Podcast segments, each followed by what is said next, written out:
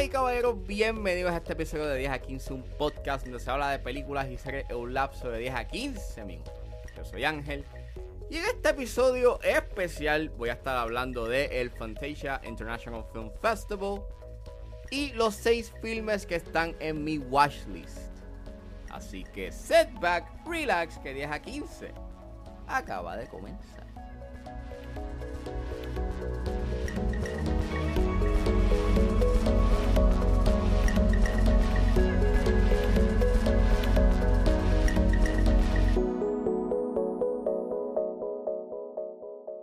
Ustedes dirán, Ángel, ¿qué es el Fantasia International Film Festival? ¿Por qué estás hablando de las seis películas que están en tu watchlist? Pues, les tengo un anuncio eh, muy importante.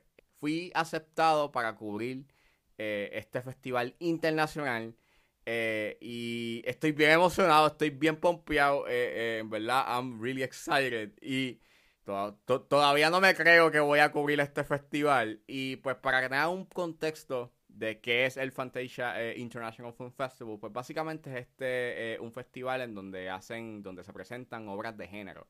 Eh, por lo general horror, ciencia ficción y fantasía live. Pues obviamente están este, en formato live action o animado. Y este festival de cine se ha convertido como que en este centro para directores con grandes filmografías, como por ejemplo Takashi Miike, o pues para cineastas emergentes donde pues hacen su debut, este, como por ejemplo Adam Wingard.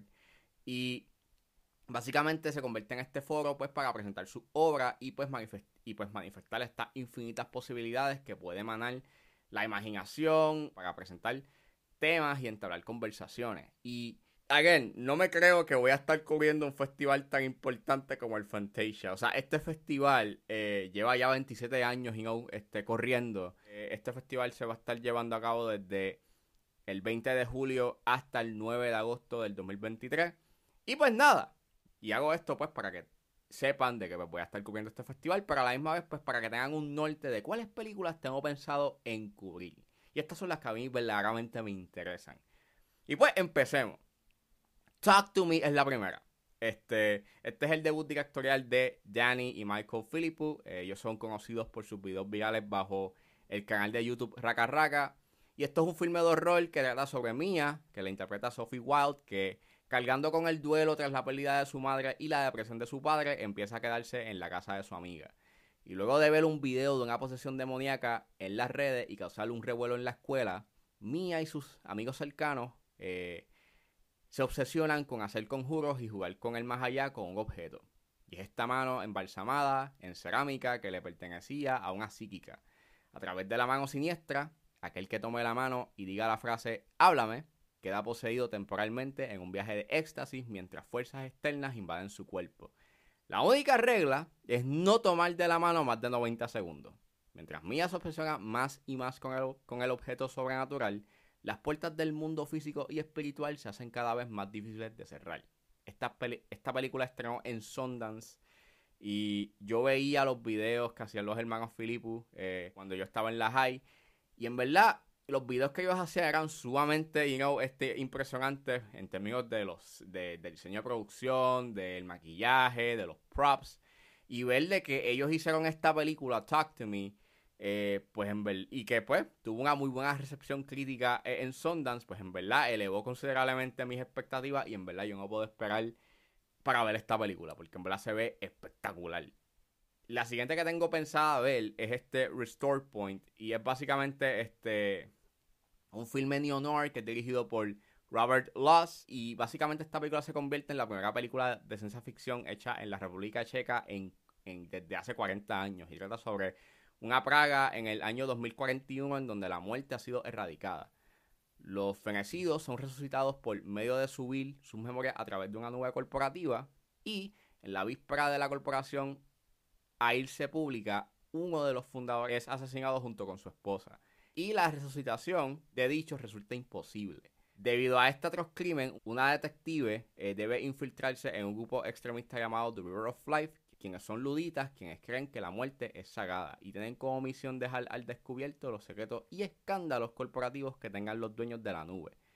Acompañada por David, una copia fallida del hombre asesinado sin recuerdos de su vida pasada, la detective tiene que resolver el misterio que podría desestabilizar el mundo distópico en donde viven por completo.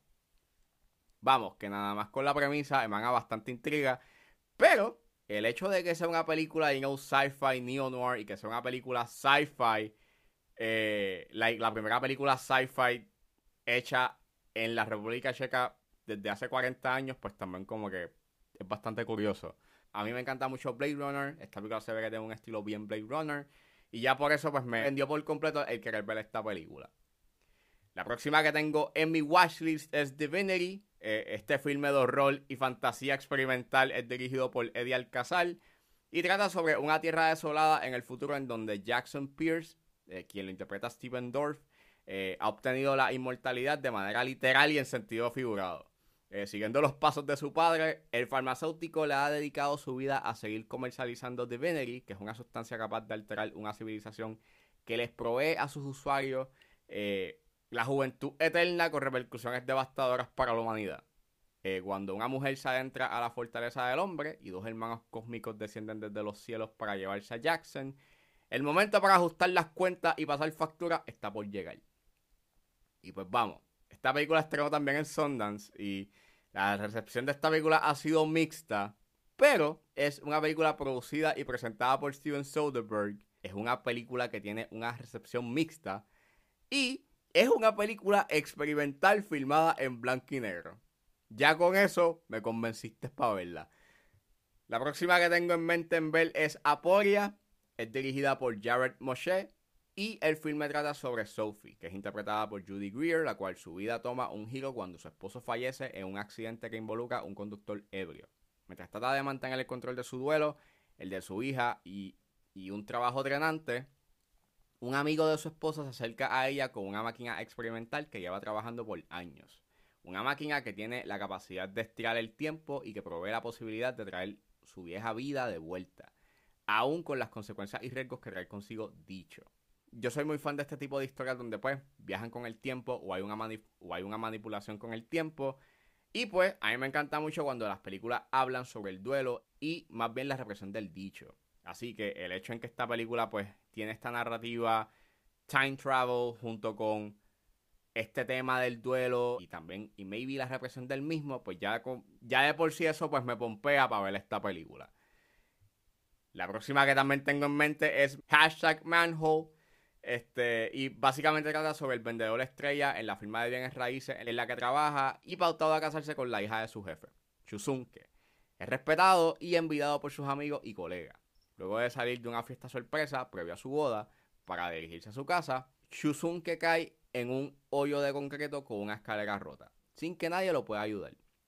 Con poca carga en su teléfono y, luego de contactarse con las autoridades sin proveerle alguna solución a su situación, decide buscar ayuda bajo una identidad falsa. Dicha acción le traerá complicadas consecuencias. Me intriga bastante que esto va a ser como que parece que va a ser un thriller que transcurre en un solo sitio por lo menos da, esa, da ese indicio. Y me gusta mucho este tipo de thrillers por lo retante que llega a ser en términos de lógica y en términos de cómo maneja sus suspensos. Así que espero de que esta película pues tenga como que ese mismo desempeño y sea como que bien intrigante y, tensa como otros filmes de este tipo eh, lo han podido hacer. Y por último, eh, tengo mi watchlist que era el Birth slash Rebirth que es una película dirigida por Laura Moss, en la cual trata sobre Rose, que es interpretada por Marin Ireland, que es una técnica en una morgue que ha trabajado por mucho tiempo eh, en un proyecto que consiste en revertir la muerte física, y de Celine, que la interpreta Judy Reyes, que es una enfermera de maternidad que da todo por el todo por sus pacientes. Los destinos de ambas mujeres chocan, creando así una espiral sin control de horribles decisiones y corrupción moral. Y desde que estrenó esta película en Sundance, se ha escuchado cosas bien buenas de esta película y el hecho de que estén tratando de mantener eh, muchos de los detalles de esta película en secreto me hace creerla mucho más. Y en verdad he escuchado cosas bien interesantes de que esta película es bastante, bastante heavy. Y pues, ya, yeah, I'm excited. Estoy bien emocionado por ver Birth slash Rebirth. Y pues nada, como dije, voy a estar cubriendo este festival Voy a estar cubriendo el Fantasia Film Festival. Eh, voy a estar, en mi cobertura va a empezar desde el 20 de julio y voy a estar hasta el 5 de julio eh, cubriendo este festival. Eh, si ustedes están interesados por querer asistir o si van a viajar a Quebec, específicamente Montreal, eh, y, y les interesa asistir a este festival, pueden accesar a la página de, del Fantasia International Film Festival. Eh, está en la descripción de este episodio. Antes de irme, tengo que darle las gracias a ustedes por todo el apoyo que ustedes me han dado a lo largo de estos dos años que llevo haciendo este podcast. Sin, sin ustedes no pudiese, no hubiese surgido la oportunidad de cubrir este festival tan importante y tan prestigioso. Y gracias, gracias. Estoy eternamente agradecido por, por el apoyo que ustedes me han dado a través de estos dos años. Gracias, gracias, thank you, thank you, thank you. Y espero que les guste mucho mi cobertura del Fantasia International Film Festival. Bueno, eso fue todo en este episodio de 10 a 15. Espero que les haya gustado. Suscríbanse a mis redes sociales. Estoy en Facebook, Twitter e Instagram con Ángeles.pr. Recuerden suscribirse a mi Patreon. Con un solo dólar pueden suscribirse a la plataforma y escuchar antes de su estreno los episodios de 10 a 15 y a 4x3 pueden buscar en la plataforma como Ángel Serrano o simplemente escriban patreon.com slash 10 a 15. Si están en la disposición de donar a la calidad de este podcast, pueden donarme a través de Anchor Support desde 99 centavos hasta 9.99 de manera mensual. Pero si están en busca de hacer una donación de una sola vez o un one-time donation, pueden donarme a través de PayPal como Ángeles PR. También me pueden ayudar con sencillamente compartiendo los episodios en las redes sociales. Y no importa la ayuda que ustedes decidan hacer, yo voy a estar inmensamente agradecido. Los links a todas estas opciones están disponibles en la descripción de este episodio. Se pueden buscar en su proveedor de podcast favorito como 10 a 15 con A.S. Serrano. Gracias por escucharme y nos vemos en la próxima.